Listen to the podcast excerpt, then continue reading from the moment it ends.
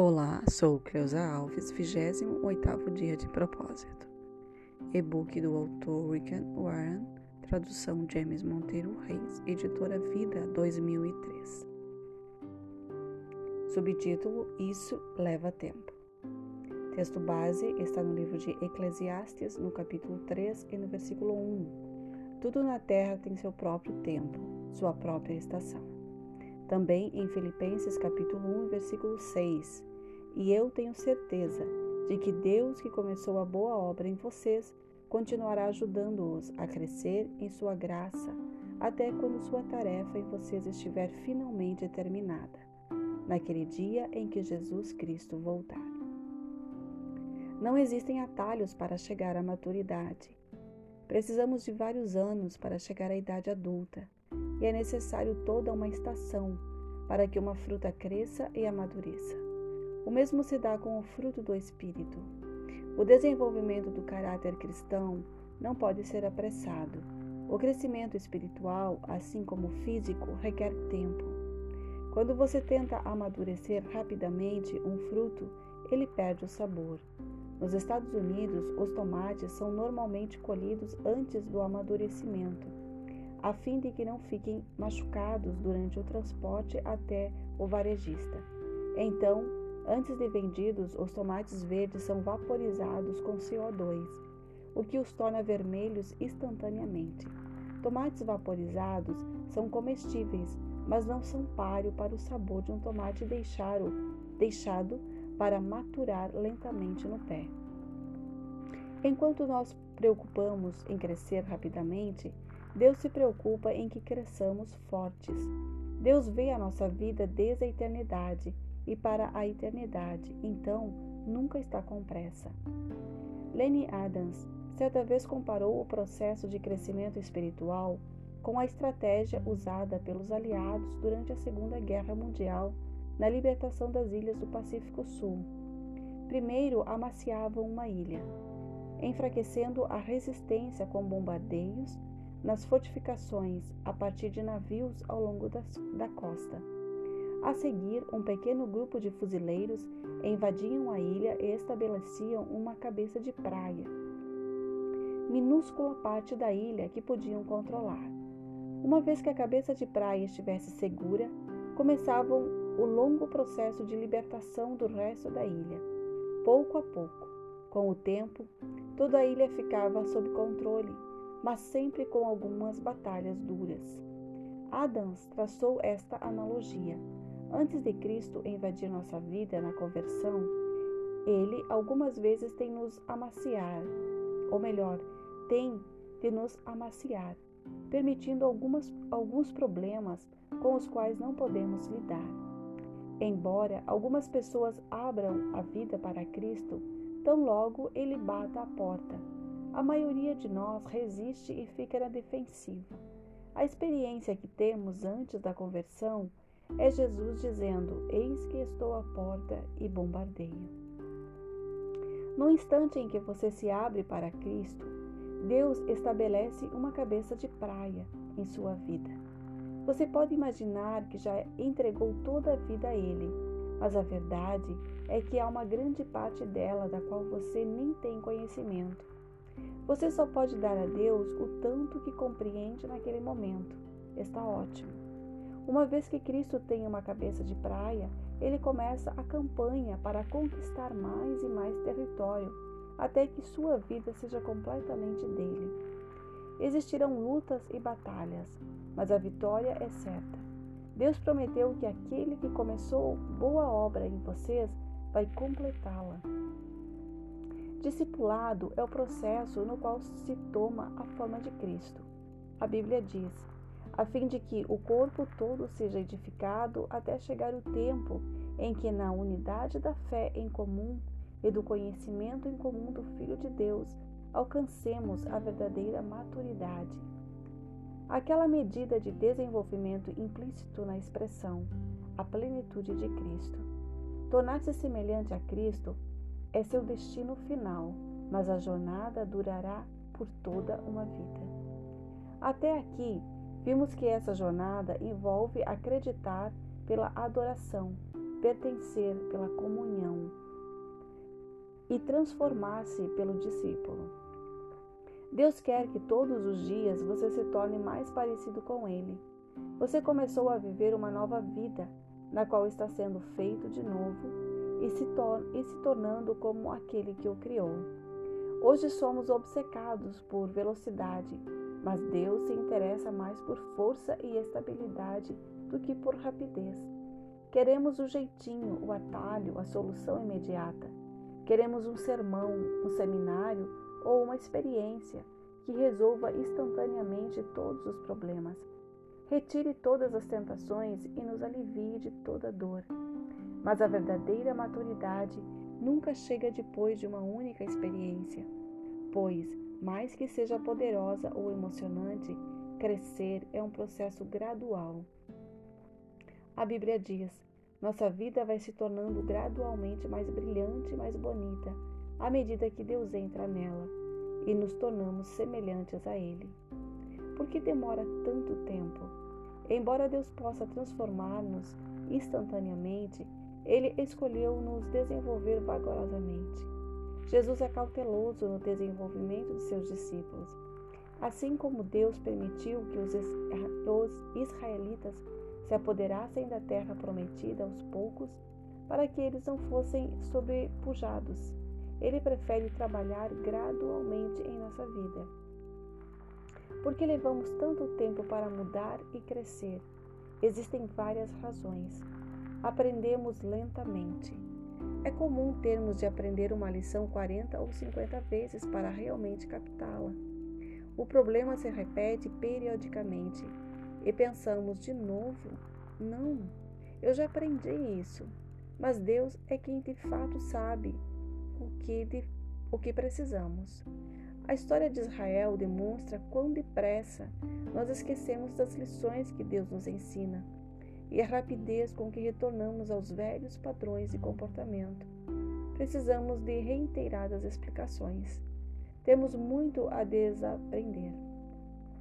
Muitas pessoas vão ao psicólogo com um problema pessoal ou relacional que levou anos para se desenvolver e dizem: Preciso que você dê um jeito em mim. Tenho uma hora.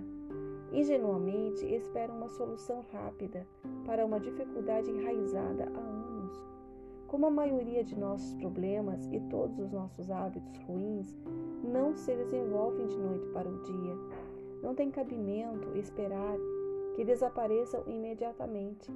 Não há pílula, oração ou teoria que desfaça instantaneamente os danos de muitos anos. É necessário o trabalho duro de eliminação e substituição. A Bíblia chama isso de despir-se do velho homem e revestir-se do novo homem. Ainda que tenha recebido uma natureza inteiramente nova no momento da conversão, você ainda preserva os velhos hábitos, padrões e práticas que precisam ser eliminados e substituídos. Temos medo de humilde, ou melhor, temos medo de humildentemente encarar a verdade sobre nós. Já de destaquei que a verdade nos libertará, mas com frequência nos torna, antes de tudo, infelizes. O medo do que poderíamos descobrir sem encarecermos honestamente os defeitos de nosso caráter nos mantém aprisionados, negando a realidade. Somente quando se permite que Deus brilhe a luz de Sua verdade sobre nossas faltas, fracassos e traumas é que podemos começar a trabalhar neles. É por isso que não podemos crescer sem uma postura de humildade disposta para a instrução. Crescer é quase sempre doloroso e assustador. Não há crescimento sem mudanças. Não existem mudanças sem medo ou perdas, e não há perda sem dor. Toda mudança envolve perda de algum tipo. Você deve se livrar dos velhos hábitos para experimentar os novos. Tememos essas perdas, mesmo que nossos antigos costumes estejam fadados ao fracasso, pois, como um par de sapatos usados, eram ao menos confortáveis e conhecidos. Não raro as pessoas formam sua a sua identidade em torno de seus defeitos, dizendo: é bem o meu jeito de ser. E é desse jeito que eu sou. A preocupação inconsciente é que se eu me livrar de meu hábito, minha dor ou minha inibição, em que me tornarei? Esse medo pode certamente retardar o seu crescimento. Hábitos levam tempo para se desenvolver. Lembre-se que seu caráter é a soma total de seus hábitos. Você não pode se dizer gentil a menos que seja habitualmente gentil. Você demonstra gentileza sem nem mesmo pensar nisso. Você não pode afirmar que é íntegro a menos que tenha o hábito de ser honesto. O marido fiel, a mulher, a maior, a maior parte do tempo, não é de modo algum fiel. Seus hábitos definem seu caráter. Só há uma maneira de desenvolver os hábitos do caráter semelhante ao de Cristo: praticá-los. E isso leva tempo. Não existem hábitos instantâneos. Paulo exortou Timóteo: pratique essas coisas, dedique a sua vida a elas, para que todos possam ver o seu progresso. Com o tempo de prática, você fica bom em qualquer coisa. A repetição é a mãe do caráter e da habilidade. Os hábitos que constroem o caráter são em geral chamados disciplinas espirituais. E existem dezenas de ótimos livros que ensinam a aplicá-las. Veja no apêndice 2 deste livro.